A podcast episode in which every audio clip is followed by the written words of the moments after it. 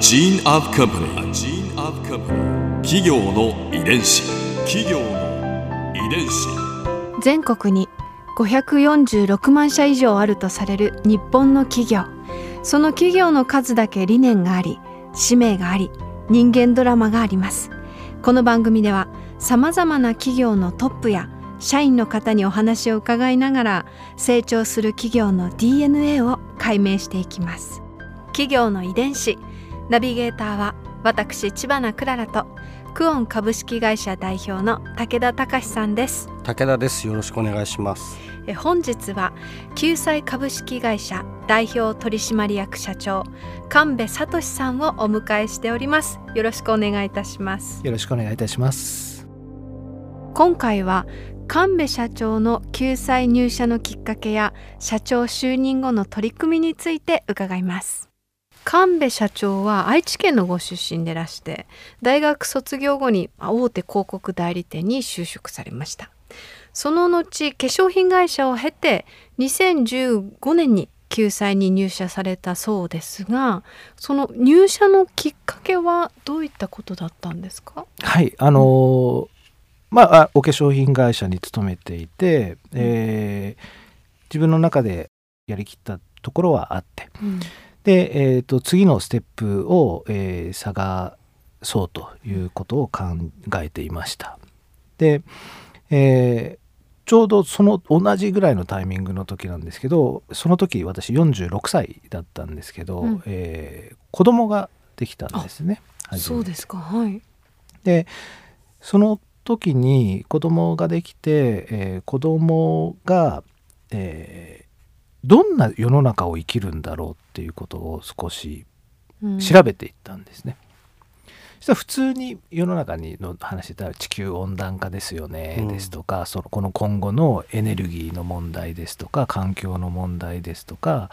あの人口の問題ですとか、うん、いろんなことを、えー、見ていくとなかなか、えー、いい世の中というかねが期待できない部分が少しあって、うん、で、えー、それを解決することができる会社にうっすら行きたいな今度変わるとすればねっていうことを、えー、考えていたのが事実としてありますと。でその中で複数社の会社から、えー、お声がけをいただいた中で、えーと、救済からの、えー、誘いをもらってそれで、うん、あ救済だったらなんか貢献できるんじゃないのかなっていうことを、えー、感じたのがその時でありますね。でまたあの一方で救済が抱えている課題っていうことも少し感じたことは事実です。あの、いい商品を作っているのにそれがちゃんと世の中に伝わっていないのかなっていう。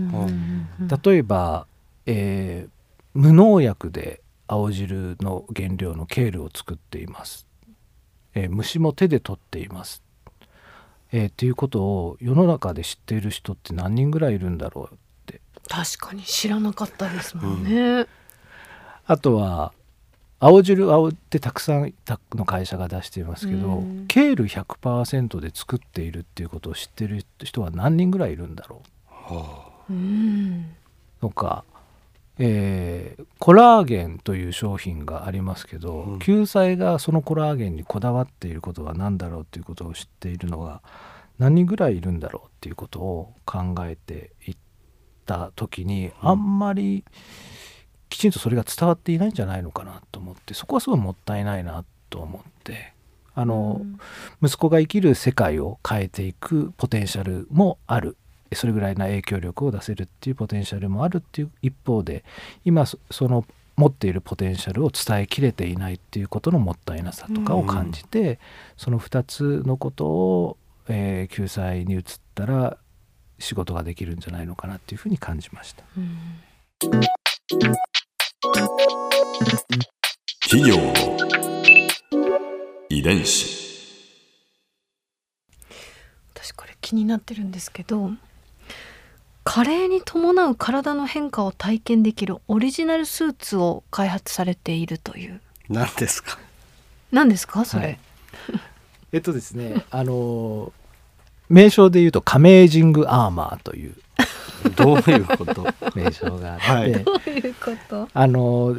ですね、えーまるで、はい。えっと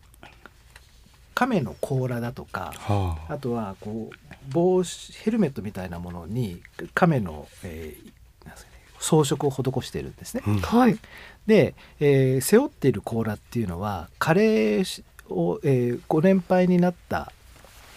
えー方が、はいこう腰が曲がっていくじゃないですか。はいなので、おえー重い甲羅を担いでると自然に若い人でも腰が曲がっていくんですね。はいそれとかそのヘルメット亀のえー装飾をしたヘルメットをかけると、えー視界が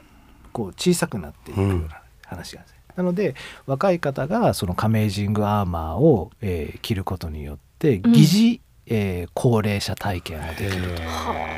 あものですね。ーなんかこう身をもって知る感じですね、うん。はい、実際に自分に何年後か何十年後かにやってくるそうです。変化を。そうですねでそれを体験することによってあの高齢になった時のことを体験するっていうことが人もありますし、あ自分の母親がとかうん。父親がとか自分の、えー、とおばあちゃんがおじいちゃんはうん。こんな、えー大変な思いをしているのかなっていうことも実感することによって子供世代孫世代の人がお父さんお母さんに電話をするおじいちゃんおばあちゃんに手紙を書くとか、そんなような形で、えー、と世代を超えた交流にもつながっていければいいかなと思って。なんかとても思いやりの心が芽生えそうですけどあの商売にはどうつなげていくんですか？あの商売につながらなくてもダイレクトにつながらなくても良いと考えていて、えー救済は今まで通信販売、えーというかそのテレビショッピングで物を売ることには一生懸命やっていきましたけど、世の中に、えー、と救済らしい価値を救済っぽい考え方とか、うん。そういうことをことの部分思いの部分を伝えていくことがなかなかしてこなかったのかなと思います。でこととか心とかを伝えていくことによって、えー救済の商品は買わなくても救済のことを、えー確実に印象に残ってもらうとか、うん。でそれがいつの日か購買につながっていけばいいですし、うん。たとえ購買につながらなくても、えー生活の質を高めていく、えーさらには、えー生きているこの地球を良くしていくっていうようなことになればみんながハッピーになっていくんじゃないのかなっていう思いはありますね。ここでクララズ Viewpoint。今回神戸社長のお話の中で私が印象に残ったのはやはりこれですよ。カメージングアーマー。これ私つけてみたいなってすごく思いました。だってやっぱりその若い時はまだ見ぬ体の変化についての知識も何もないですしなんかそういったものをこう前もって体感できるそんなスーツが実際にあったらいや体験してみたいですよね。こう救済さんのものを届けるだけではなくってこう救済らしい心とか取り組みを伝えたいというその社長の思い会社の思いがあるんだなっていうふうに感じました。企業遺伝子。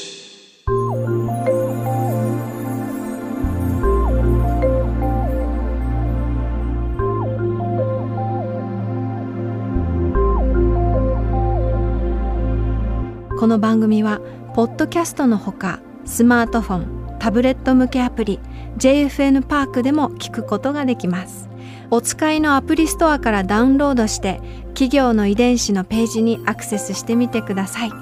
それでは来週もまたお会いしましょう。企業の遺伝子ナビゲーターは私千葉なクララとクオン株式会社代表の武田隆でした。